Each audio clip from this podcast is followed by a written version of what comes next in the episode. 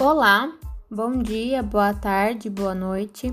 Este é um podcast da Unidade Curricular de Prática Pedagógica de Biologia 2, do curso de Ciências da Unifesp Campus Diadema. Eu sou a aluna Lohane Leal, da trajetória de Biologia. O tema do nosso episódio é Neodarwinismo e a Teoria Sintética. Para desencadear essa discussão, começaremos a falar sobre a teoria darwinista, onde essa se baseava na seleção natural e a ancestralidade comum. Logo após pesquisas e estudos sobre a genética e a seleção natural ser uma fonte principal para, para esse contemporâneo fundamento, a teoria sintética foi fundada e é considerada até hoje a mais aceita na comunidade científica.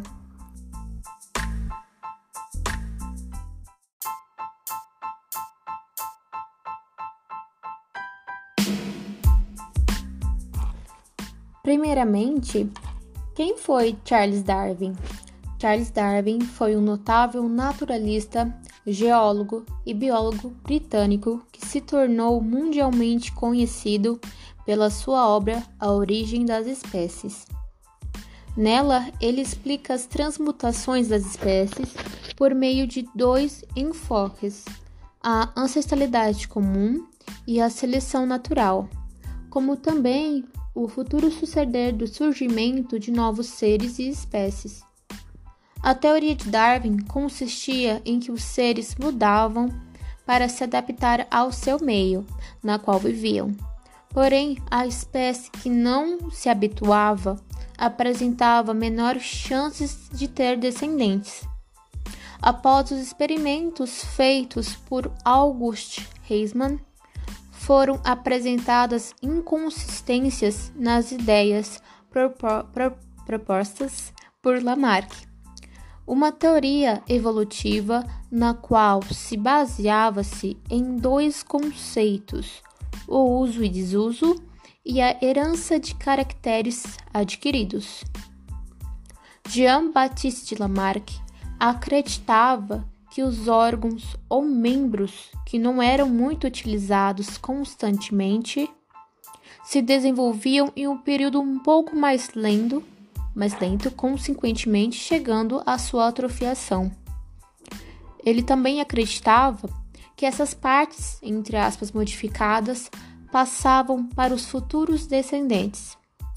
O pescoço da girafa, como exemplo, por se alimentar de grandes árvores e para buscar os seus frutos e ter que alongar o seu pescoço constantemente, essa alteração do seu membro irá transmitir-se para os seus descendentes.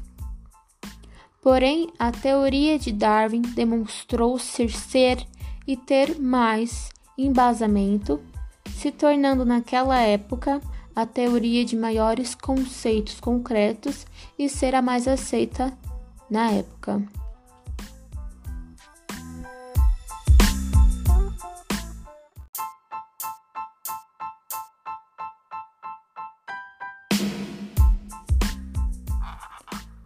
Em 1900, com a chegada de novos conteúdos genéticos, como além de Mendel, trazendo seus conceitos das mutações, o isolamento reprodutivo e o melanismo industrial, esse baseado em processos nas quais podem desencadear a va variabilidade genética de uma espécie, como também mutações cromossômicas a fim de que indivíduos de um mesmo grupo possam se nascer com aspectos totalmente diferentes e passem suas características obedecendo os preceitos que foram estudados e comprovados por Mendel.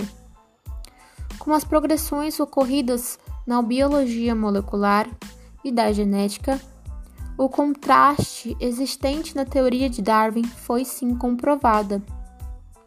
Um exemplo curioso sobre o tópico de melanismo industrial, que seria da industrialização da Inglaterra, onde as mariposas claras predominavam antes da primeira revolução. Às vezes apareciam sim as mutantes escuras, porém, por serem notáveis aos predadores, eram eliminadas rapidamente. Depois da primeira revolução, com a fuligem das máquinas que foram adaptadas naquela revolução, as escuras foram sim se camuflando e aumentando com uma maior frequência e substituindo as claras. Já o isolamento reprodutivo ocorre quando populações de indivíduos não podem cruzar-se e, portanto, trocar os seus genes. Os mecanismos que formam as barreiras de genes podem ser tanto os mecanismos pré-zigóticos, o habitat da espécie, a maturidade sexual em épocas diferentes, o etológico, mecanismo pós-zigótico, a inviabilidade do híbrido e a sua esterilidade. Outros fatores evolutivos também complementavam a nova teoria sintética, como a migração, hibridação e a oscilação genética. Durante muito tempo, se acreditava que a evolução darwiniana era uma consequência das propostas geradas e comprovadas por Mendel, o que é uma, o que é uma observação bastante peculiar, me perdoe, de visão histórica e epistemológica.